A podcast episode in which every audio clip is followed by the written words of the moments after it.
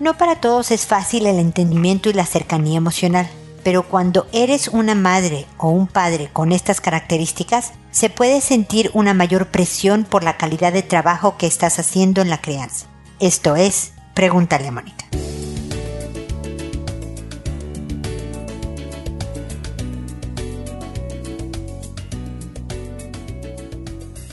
Bienvenidos amigos una vez más a Pregúntale a Mónica. Soy Mónica Bulnes de Lara. Como siempre, ya lo saben, feliz de encontrarme con ustedes en este espacio que siempre también los invitaré a explorar la página www.preguntaleamónica.com. Me pueden hacer consultas las veces que quieran, no tienen ningún costo. Yo respondo a través del botón rojo envíame tu pregunta. Pueden contratar mis servicios como psicóloga dando conferencias para terapia online o presencial. Bueno, presencial ahorita no hay, pero este online o lo que sea a través del botón de contacto pueden escuchar los 1086 con este episodios que hay sobre temas de desarrollo personal, pareja, hijos. Es una de verdad cantidad impresionante de datos que pueden serles de ayuda para mejorar la vida. Y desde luego allí ahí pueden estar la dirección para o los enlaces para comprar mis libros,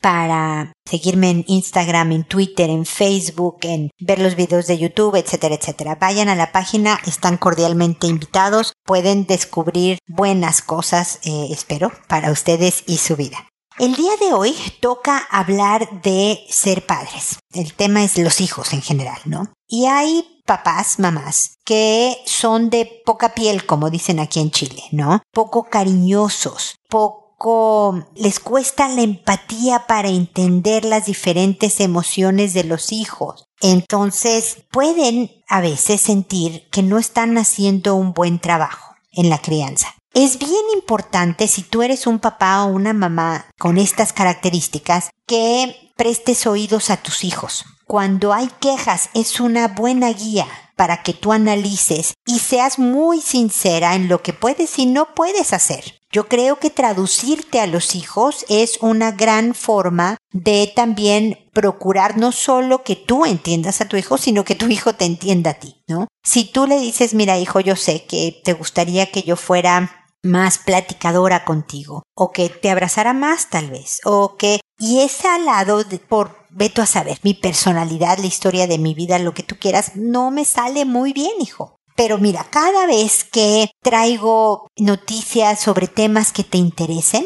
esa es mi forma de expresar y de conectar emocionalmente contigo. Cada vez que me tomo el tiempo para, no sé, prepararte tu sopa favorita. Cada vez que te digo buenas noches, cada vez que me voy a trabajar para pagar luz, agua, gas y tengas techo y comida y todo. Por favor, trata de traducir, hijo, y ver en otras señales mis muestras de cariño enséñale a tu hijo a conocerte para que pueda sentir todo lo que lo amas en realidad y todo lo que sientes a lo mejor, las emociones y las etapas que él está viviendo, pero que te cuesta expresar y regresar para que él se sepa comprendido. Espero estarme explicando bien lo que quiero decir.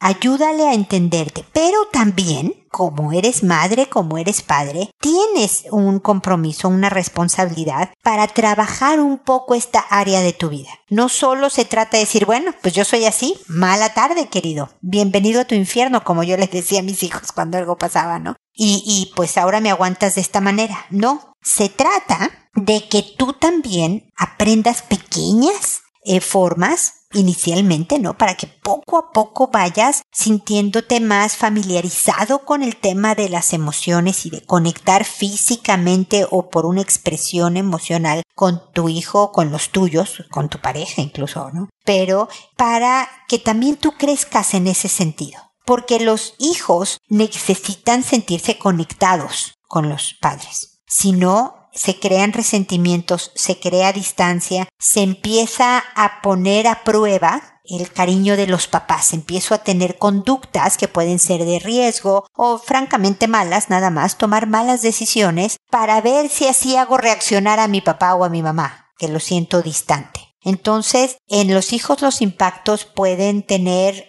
una connotación negativa, pero en la medida que tú te traduzcas y en la medida que sí trabajes un poco, nunca te vas a hacer esta persona cariñosísima y cursi y demás, no, no vas a ser, pero va a mejorar bastante también tu expresión hasta el punto a donde tú la quieras llevar. De lo que se trata aquí es de ser un buen padre, una buena madre y lograr hacer de tu hijo un adulto capaz de construirse una buena vida. Para eso te necesita y para eso estarás trabajando. Bien, ese es el comentario inicial y ahora me dispongo a responder las consultas que como saben lo hago por orden de llegada, que a todo mundo le cambio el nombre para conservar su anonimato, voy sacando los nombres de Google, voy según yo por orden alfabético, perdonen el ruidito que oyeron pero me acomodé el micrófono, eh, que a quien le respondo cuando se publica el episodio en la página y en redes sociales, les escribo un correo diciéndoles el número de episodio, el título del episodio en el que les contesté y el nombre que les puse para que sepan que ya pueden escuchar mi respuesta a su mensaje.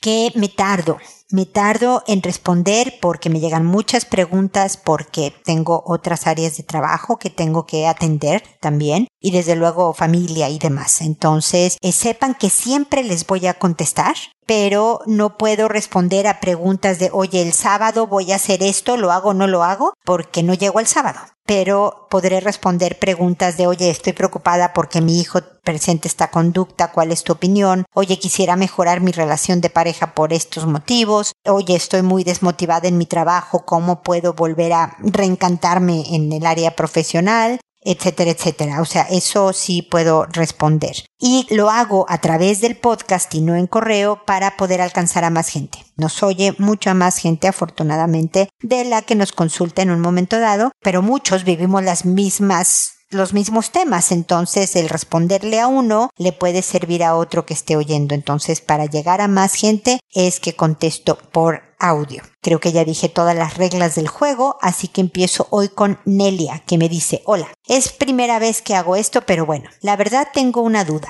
Tengo siempre el problema de no poder confiar en mis parejas y termino engañándolos para evitar sufrir, pero no se los menciono nunca. También me cuesta entender el punto de vista de mis parejas. Siento que son muy rebuscados a propósito con tal de tener la razón en alguna discusión. ¿Tiene algunos tips que me ayuden con este problema? Mira, Nelia, muchísimas gracias por tu mensaje. Justamente me refiero con un caso como el tuyo a lo que decía hace un minuto. Todos pasamos por cosas similares, ¿no? De a veces boicotear una relación por miedo a que me lastimen o por otras razones, peleas entre parejas por diferentes razones y demás. Así que yo espero que lo que te diga hoy te sirva por lo menos para reflexionarlo y ver si tengo razón y si la tuviera por qué, etcétera, etcétera el punto es que te conozcas mejor para poder manejarte mejor en tu siguiente relación de pareja o en la que tengas ahorita o lo que sea. Porque me hablas en plural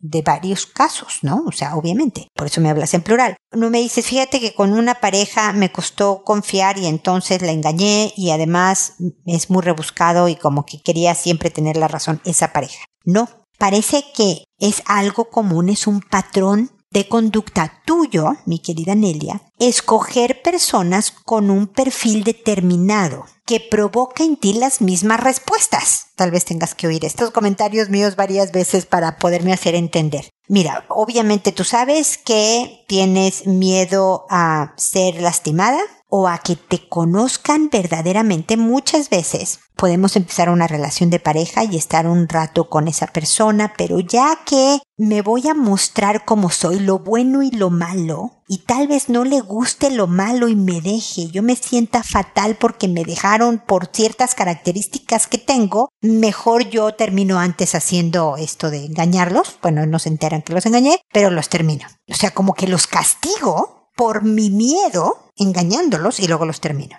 Y la verdad es que, pues solo en una relación larga es que te van a conocer completa. Todos, mi querida Nelia, todos tenemos un lado oscuro, unas características de personalidad que no son tan agradables, que caen mal, que son difíciles de manejar, que el otro tiene que aprender a manejar para ser felices y durar la distancia. O sea, tarde o temprano, si tú quieres una relación significativa, alguien te va a tener que conocer completa. Pero claro, no solo se trata de decir, ah, mira, soy medio bruja, en estas circunstancias ya me conoces y entonces ya no cambio, sino, como decía en la introducción con los papás, tenemos la responsabilidad de ir mejorando y haciendo mejor las cosas. Entonces, la única manera de lograr la relación que quieres es dejando de, de boicoteártelas, dejando de hacer cosas que la terminen y ponerte vulnerable en ella, saltar a la alberca esperando, rogando a Dios que tenga agua, ¿me explico? Hay que atreverse y aguantar. No lo voy a terminar, no lo voy a engañar,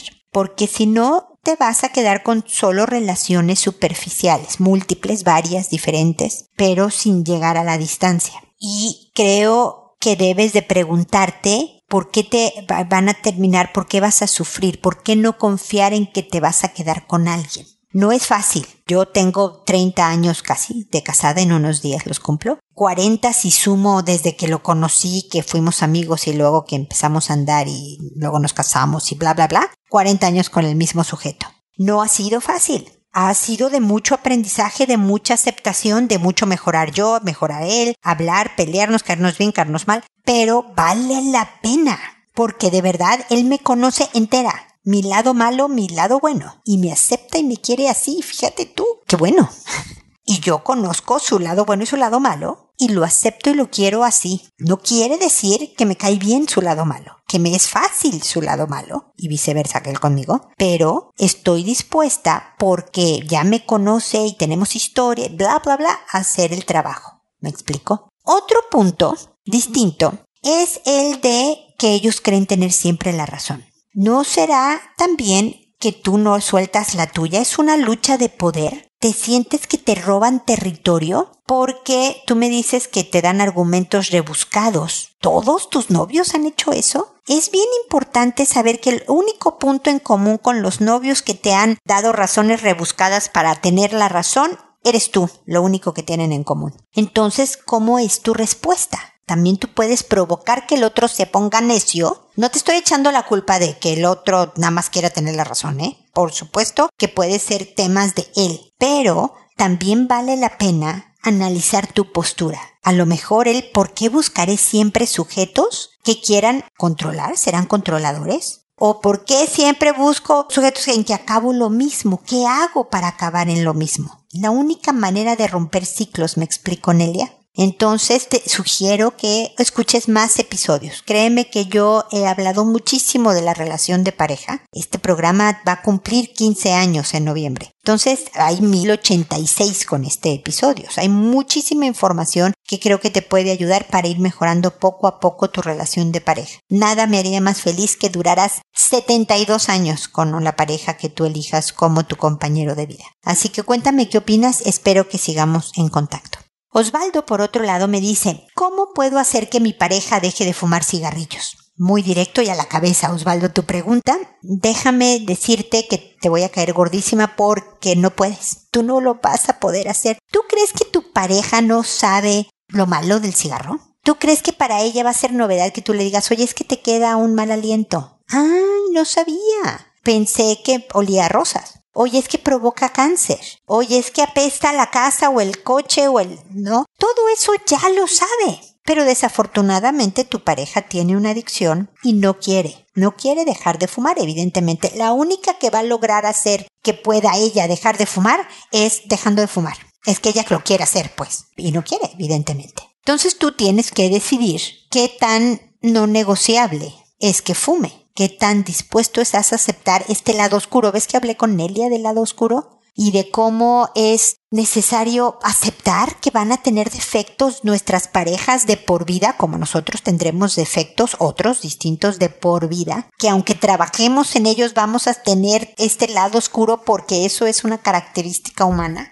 Entonces, es decir, a ver, todo lo que me da mi pareja va a compensar este defecto que me choca, que me pone de malas, pero voy a hacer un trabajo para que no arruine nuestra relación este lado oscuro de ella. Me explico, pueden hacer reglas. Fuma solo afuera, no cuando es tal y tal de 4 a 6 los martes. Ustedes pongan las reglas que tú quieras sobre la fumada. Pero si quieres durar 72 años con una persona, es necesario aceptar su lado oscuro. De parte del otro, también es necesario trabajar el lado oscuro como me has oído mencionar un par de veces en este episodio. Pero entre que ella tiene una adicción química, o sea, el cuerpo ya le pide la nicotina y el alquitrán en cada cigarrillo, ella podrá trabajar en, se fumaría 20 y pues ahorita se está fumando 19. Bueno, pues está trabajando en su adicción. Pero tristemente no puedes hacerla tú dejar de fumar, Osvaldo. Así que ánimo, reflexiona lo que te estoy diciendo sobre la aceptación, fuerza,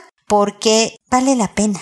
Ya sé que lo he dicho dos veces con él y contigo ahora. Vale la pena construir una relación larga, buena, no solo larga, no es nada más, ay, duré 72 años, ya cumplí, no, pero no la soportaba, no. El chiste es pasarla bien en el camino. Ese es el trabajo impresionante que tenemos que hacer, ya sé que no es menor, pero se puede. Así que espero que sigamos en contacto para seguirte apoyando en este difícil eh, proceso de la aceptación, ¿ok?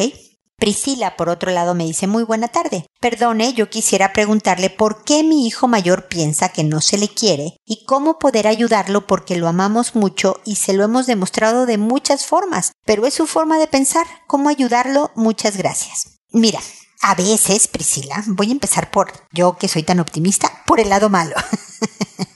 A veces los hijos manipulan porque está en su descripción de puesto. Son un encanto, son lindísimas personas, pero como buen hijo quiere salirse con la suya. Y a veces el chantaje emocional es muy efectivo. Es que si me quisieras me dejarías ir a la fiesta. Y entonces tú que le quieres demostrar que sí lo quieres, lo dejas ir a una fiesta que tú no lo dejarías en otras circunstancias. Porque no hay adultos, porque, no sé, va a haber drogas y alcohol, lo que hay en las fiestas, ¿verdad? Pero por X circunstancias. Pero es una forma de hacerte sentir culpable y que trates de compensar esa culpabilidad dándole lo que él quiere. Entonces la primera pregunta es, ¿por ahí podría ir tu hijo? Porque si fuera manipulación, porque tú me has dicho que se le has demostrado de muchísimas formas y que él insiste. Entonces pudiera ser manipulación. Si lo fuera, el punto es quedarse firme. Es decir, pues no vas a la fiesta. Es que si me quisieras me dejarías ir, mira, te quiero mucho, hijo. Si no me lo crees, no puedo hacer nada al respecto. Ojalá lo sepas algún día porque lo vas a poder comprobar nada más por cómo te hemos cuidado, dejado hacer cosas, no dejado hacer otras, etc. Te queremos, pero no vas a la fiesta, ¿me entiendes? Mantenerte firme y soportar la mala cara del joven varios días porque no le diste lo que quería. Pero si pudiera haber algún tipo de distancia por el tema del programa de hoy, de ser padre distante y entonces el niño, el muchacho, el joven te dice que se siente que no lo quieres, le puedes decir, ok, para ti, ¿cómo se refleja el sentirse querido? ¿Cuáles conductas en específico es sentirte querido, hijo? Es que, que me abrazaran más. No, es que me dieran permiso. Es que yo tuviera más horas de videojuego. No, es que pasáramos más tiempo en familia. A lo mejor su respuesta te da información súper útil de cómo pueden mejorar como la dinámica familiar. ¿Me explico? Entonces, yo creo que independientemente de que sea manipulación o no, suponte que lo fuera, el tener esta conversación de, ok, descríbeme lo que es sentirse querido, para yo entender bien. Porque yo, por ejemplo, trabajo en mucha terapia de parejas. Y alguna pareja puede decirle al otro o a la otra, ¿sabes qué? Es que no eres romántico. Me siento de que estamos muy lejos porque no eres romántico. Y yo puedo entender algo de romanticismo y la otra puede entender otra cosa de romanticismo y cada quien entiende. Pero si nos vamos a conductas concretas, es que quiero que espontáneamente a ti se te ocurra llevarme de viaje. Y entonces el otro le puede decir, híjole, mi personalidad no se me da para lo espontáneo. Te quiero muchísimo. Tal vez no pueda ser el romántico que tú quieres. Yo veo como romántico que yo te llevo todos los fines de semana un cafecito a la cama cuando acabamos de despertar y estamos flojeando. Me voy a la cocina y te preparo un café y te lo llevo. Para mí eso es romanticismo. Y entonces el traducirse y entenderse facilita el que el otro te lea lo que quieres expresar. Llévalo esto a la conversación con tu hijo. El decirle, mira, yo veo como, deja que él te conteste primero. Tú no te adelantes en decir cómo le expresas tu cariño, que ya se lo has expresado. Pero tú, a ver cómo es. No, es que para mí es comer eh, todos en familia. Ah, ok, hijo, lo que pasa es que yo veo que todas las noches nos sentamos a la... No, pero es que también los fines de semana casi ni nos vemos porque cada quien agarra lo que quiere de comer. Ah, ok, entonces te parecería bien que, no sé, sábados y domingos en el desayuno. No, no, en el desayuno no, mamá, porque me quiero despertarte más tarde. Ok, entonces. Y ahí empiezan a tomar acuerdos de tal manera que ya no te puede decir no me siento querido porque se están haciendo conductas, actividades que habían acordado que era lo que significa sentirse querido. ¿Me explico? Espero estarme dándome a entender, Priscila. Cuéntame cómo te va con esta interesante y buena conversación que puedes tener con tu hijo. Analizar lo de la manipulación, a ver qué onda. Y cuéntame, escríbeme con tus comentarios. Espero que sigamos en contacto. Quintina me dice, buen día. Espero pueda contestarme ya que me sería de mucha ayuda. Tengo un niño de 12 años recién cumplidos. Hace unos ocho meses tuve un problema con él, ya que tocó a su hermano de 17 años, sí, el menor al hermano mayor, se metió la boca a su pene y trató de meterlo en su trasero hasta que mi hijo mayor se paró y lo confrontó. Mi hijo dormía. Los llevé a terapia a ambos y hoy la hija de mi esposo que tiene nueve años vino a la casa a pasar unos meses y mi hijo menor le estaba tocando las piernas pero me di cuenta y lo regañé y le pegué muy feo. Esta situación me preocupa ya que no quiero que mi hijo sea un violador o un depravado. Por favor ayúdeme. ¿Qué me recomienda hacer? Le comento que a los nueve años mi hijo, el del problema, vio pornografía ya que le regalé un iPad y creo que de ahí viene el problema. Le suplico pueda apoyarme. A ver, mi querida Quintina, lo he dicho en varias ocasiones en mis programas, lo voy a decir una vez más. Cuando le demos un dispositivo a un hijo que no sea menor de 15 años y uno, un menor de 15 años o hasta incluso 15, 16, que no sea maduro, que tú lo veas que no es bueno en control de impulsos, responsabilidad, toma de decisiones y demás, hay que cuidar la configuración, hay que bloquear en el celular la posibilidad de que pueda acceder a pornografía, a contenido inapropiado. Yo sé que ya pasó, pues este niño ahora tiene nueve años y tú me estás diciendo que esto ocurrió cuando tenía nueve. Pero esto lo estoy diciendo para papás que puedan tener hijos chicos y que les estén dando celulares o iPads o tablets o lo que sea. Hay que no solo es darle el regalo, hay que configurar para que queden protegidos. Porque efectivamente, mi querida Quintina, cuando ven temas que no son apropiados para su edad, por ejemplo, pornografía, se puede sexualizar el niño. Puede encontrar maneras de excitarse que se adelantan a la etapa. Entonces puede haber una base. Yo no sé si tu hijo sigue yendo a terapia. Y más que regañarlo y pegarle, que yo sé que por el susto y la frustración y todo lo que tú quieras fue lo que surgió de ti, pero eso no ayuda eso elimina la posibilidad de hablar, me explico, porque va a tener miedo. Es que si le digo esto y no le gusta, me va a volver a pegar, mejor no se lo digo. Y tú lo que quieres es que tu hijo de 12 pueda acercarse a ti o a su papá o a su tío o a su abuelo, cualquier figura que él considere importante y que tú sepas que le va a dar un buen consejo, para decirle sus inquietudes. Porque evidentemente tu hijo está a centímetros de ser adolescente, la adolescencia empieza a los 13 años, y tiene un alto impulso sexual y muy poco control de impulsos. Es una combinación muy mala pero se requiere no solo a lo mejor a estas alturas, si ya trató de, hacer, no, no trató, si ya hizo lo que hizo con su hermano mientras dormía, que es un abuso sexual importante, generalmente es de mayor a menor, lo sabemos y demás, pero por eso aprovechó cuando estuviera dormido. Y si está metiéndole mano a la primita, entonces si es, hay un patrón aquí de conducta y el joven no está pudiéndose manejar es bien importante que él vaya a terapia y que tú y su papá y vayan a terapia para también adquirir herramientas de manejo. El niño necesita tener actividades en la casa que provoquen fortalecimiento de carácter, que provoquen autocontrol, que desarrolle mayor autocontrol, que desarrolle toma de decisiones, que y que pueden ser con actividades de lo más cotidiano, nada que ver con la sexualidad pero que van a ir fortaleciendo su carácter para que él pueda ir dominando estos impulsos que por un lado pueden ser naturales, tener curiosidad, querer sentir rico, etcétera, etcétera, pero por el otro lado tiene que contenerlos porque si no, y es necesario que lo sepa, esto se convierte en delito de cárcel. Entonces necesita guía, necesita apoyo, necesita estructura, necesita ayuda tu hijo más que regaños y golpes. Yo sé que fue una reacción momentánea, que eso no es el patrón de conducta, pero necesita papás que hablen con él de diferentes temas, necesitan generar confianza para poder hablar de sus temas y desde luego una atención especializada que los guíe a todos, no solo a él, a pasar esta etapa con un joven ya adolescente que pueda tomar mejores decisiones, porque si no, sí, pues va a acabar siendo un delincuente y no queremos que tu hijo llegue a eso. Hay que frenar ahora que es momento y bueno, aquí estoy para acompañarte, para darte mis puntos de vista, para lo que necesites. Ok, Quintina, seguimos en contacto.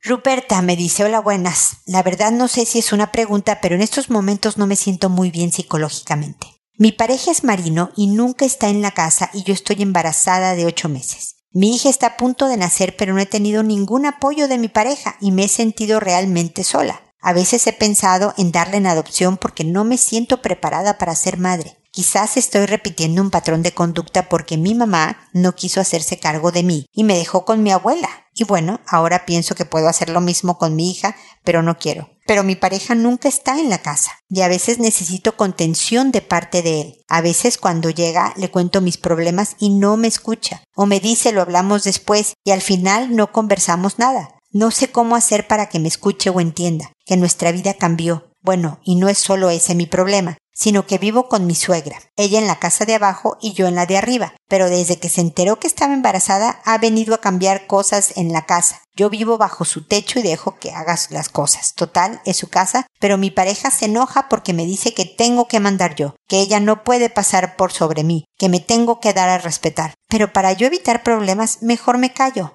¿Estará bien lo que estoy haciendo? Igual estoy triste porque a mi familia no la quiero preocupar con mis problemas y no tengo con quién desahogarme. Con mi pareja hemos peleado mucho por culpa de mi suegra y siento que vamos directo al fracaso. Pues no, Ruperta, no podemos permitir eso. No podemos permitir que tu relación vaya al fracaso porque tu hijita, que ya debe de haber nacido para ahora que te estoy respondiendo, necesita de su papá y de su mamá. Y tú necesitas una relación duradera de la que he estado hablando durante todo el episodio. Cuando te casaste con un marino, medio cediste la oportunidad de tener a alguien en casa, mi querida Ruperta. Es como casarte con un ginecólogo. ¿No? De esos que tienen que salir corriendo a que vayan a ser el niño. Y entonces puede estar a media fiesta de cumpleaños de la hija o puede estar a medianoche y que si le llega el telefonazo se tiene que parar e ir a atender a una señora que tiene un hijo, ¿no? Por decirte algo. Si yo me casara con un ginecólogo, pues sabría que esto sería parte de mi vida y yo tendría que hacer compensaciones. Tú necesitas contención y necesitas compañía y necesitas a alguien con quien desahogarte. Una parte va a ser tu esposo, pero otra parte otras personas. Es necesario que hagas una red de apoyo, que te consigas a una amiga o más, ojalá, de alguna manera, Ruperta. A lo mejor mamás del kinder de, bueno, tu hija no va a ir al kinder en un rato, ¿no? De que conozcas en el parquecito ahora que vayas a llevar a tu bebé a que juegue o lo que sea. Créeme que yo lo he contado en algún episodio. Alguna vez yo me acerqué a una persona, a una señora que esperábamos afuera en, el, en la escuela de los hijos, ¿no? Esperábamos afuera de la reja a que abrieran la reja y te fueran entregando a los hijos. Y yo oí hablar a esta señora y me caía bien. La oí hablar con otras mujeres, ¿no? Y entonces me caía simpática. Se me decía, se ve que es buena onda. Y de plano, y te estoy hablando que yo tenía treinta y tantos años, ¿no? Ya era adulto, tenía hijos, tenía tres hijos y todo. Y como si fuera niña chiquita, fue y le dije, oye, quiero ser tu amiga. Nos tomamos un café. O sea, esa ridiculez, yo creo que yo también estaba desesperada, me había mudado a, a, vivir en un país extranjero, esto era en Estados Unidos, no conocía a nadie, nadie de mi familia vivía ahí y yo quería tener gente, con quien platicar, pasarla bien, desahogarme, bla, bla, bla. Y entonces construí una amiga. Esa amiga, gracias a Dios, sigue siendo mi amiga hasta el día de hoy. Ya no vivo en Estados Unidos, ahora vivo en Chile y soy mexicana. Sigo sin tener familia muchos kilómetros alrededor. La más cercana está en México a 7000 kilómetros de distancia, pero tengo amigas que son mi contención y mi apoyo y mi compañía y mi desahogo. Tengo a mi marido también, pero cuando falta uno, tengo a otro. Yo sé que no es lo mismo un marido que una amiga, pero no podemos tenerlo todo. Y tengo que ver lo que sí me da mi marido. Pero si cuando llega de viaje también, Ruperta, yo me quiero quejar, pues claro que va a decir, ah, podemos hablar luego de esto y ya nunca hablan, ¿no? Porque quiere primero lo bueno, lo divertido, lo cercano, como cuando eran novios y todo era felicidad y no había como responsabilidad de nada, no había hijas, no había suegras, no había nada. Para que él te quiera oír, Ruperta, construye un ambiente adecuado. Empieza por lo bueno, Habla de lo divertido, de lo padre, de lo alegre. Eso te va a ayudar a ti a enfocarte en lo divertido, en lo padre, ya sé que estoy hablando mexicano, en lo alegre. Te va a ayudar en el ánimo poner tu atención en eso para platicárselo a tu marido. Y entonces, ya que ve que no todo es queja, posiblemente sueltas una, no todas, no le des la lista de las 400 cosas malas. Algo en lo que yo creo que sí pudiera servir, Ruperta, si tú estás dispuesta a aguantar a la suegra que venga y mueva cosas y tome decisión, que le digas a tu esposo, ¿me quieres ayudar? No nos peleemos por tu mamá. No me pidas que yo le diga y que me ponga enérgica y yo le diga que yo mando y déjame yo hacer con tu mamá lo que yo quiera hacer con tu mamá. Tú no estás aquí de todas maneras, yo no tengo problema en que ella venga y reorganice la casa, entonces dejemos este tema. Me explicó Ruperta, ayúdale también a él a quitarse otra cosa de encima. Claro que si él llega y oye que tú, ay, tu mamá vino y otra vez movió la mesa para la izquierda y el no sé qué a la derecha y no, yo la verdad es que ni quería, pero entonces él claro que dice, oye, no, defiéndete y dile que no. Pero si tú estás, la dejas ser, entonces no te quejes, Ruperta, para que él no quiera decirte cómo manejarla. Quítate piedritas del zapato. Hazte más amable tu ambiente. Construyete tu red de apoyo. Te lo dice alguien que ha vivido lo que tú, de estar muy sola, con tres hijos. bueno, cuando era Estados Unidos, ni siquiera en mi idioma. Y que sin eso, eso se vuelve un salvavidas muy importante. Permíteme acompañarte, Ruperta. Sígueme escribiendo para darte ánimos, para darte ideas, para incluso ahora de crianza, ya que eres madre de familia. Vas a superar esta etapa. Nadie sabe ser mamá. Nadie en el planeta sabe ser mamá cuando tiene el primero, el segundo o el tercero. O hasta más, yo me quedé en tres. Vas aprendiendo en el camino y vas haciéndola bien. Con todo y que te vas a equivocar, como yo me he equivocado y todos nos hemos equivocado, lo vas a hacer bien. Pero aquí estoy para acompañarte y seguirte apoyando, ¿ok? Por favor, escríbeme. Sófocles me dice, hola Mónica, tengo 27 años, mi inquietud nuevamente sobre relaciones de pareja. Me gustaría que una mujer se interese en mí de manera romántica. No sé qué cualidades de la sociedad actual son atractivas para una mujer para poder satisfacerlas. ¿Será el atractivo, el poder, el prestigio, el estatus, la personalidad? ¿Cantidad de seguidores en Instagram? ¿Popularidad? En el arte de amar de Fromm describe que esas características van cambiando y estoy desconcertado sobre lo que busca una mujer en un hombre. Soy un chico poco atractivo que lo compensa con un mundo interior fecundo. Un abrazo, Mónica.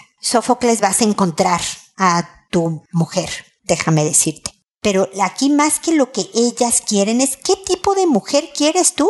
Porque la mujer que quiere poder, prestigio, estatus, tiene unas características de personalidad distintas que las que quiere estar con alguien de una personalidad determinada, como un mundo interior fecundo. Déjame decirte que las personas que más atraen a las mujeres generalmente son feos. Los bonitos son para un ratito de diversión, sí, los ves pasar pero hay feos que son extremadamente varoniles, si tú dices que eres poco atractivo, no sé si seas feo, pero a lo mejor eres súper varonil y ni siquiera lo sabes. Entonces, más bien tú qué tipo de, porque si vas a agarrar cualquiera, no te va a ir bien, Sofocles. ¿Vas a agarrar la primera que se interese en ti? No, tiene que ser alguien que sí cumpla con tus requisitos, qué valores. Familiar, no familiar, independiente, segura de sí misma, que sea muy cariñosa, poco cariñosa.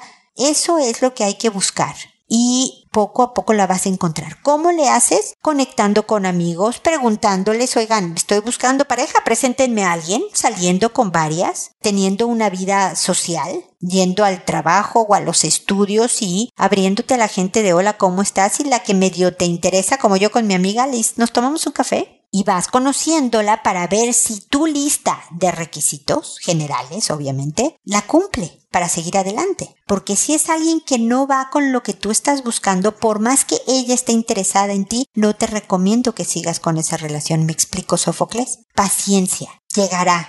Ponte en el mercado. Eso sí, ponte donde hay. Pero yo creo que la relación es al revés. No es qué quieren ellas, sino qué quiero yo y después viendo en el mundo de social, escolar, laboral, lo que sea, ir filtrando hacia las que tengan los valores que yo considero importantes y fundamentales para armar una relación. Espero que sigamos en contacto, Sofocles. Escríbeme, ¿ok? Y espero también amigos que nos volvamos a encontrar en un episodio más de Pregúntale a Mónica. Hasta pronto. Ah, no. Y recuerda, decide siempre ser amable. Ahora sí, hasta pronto.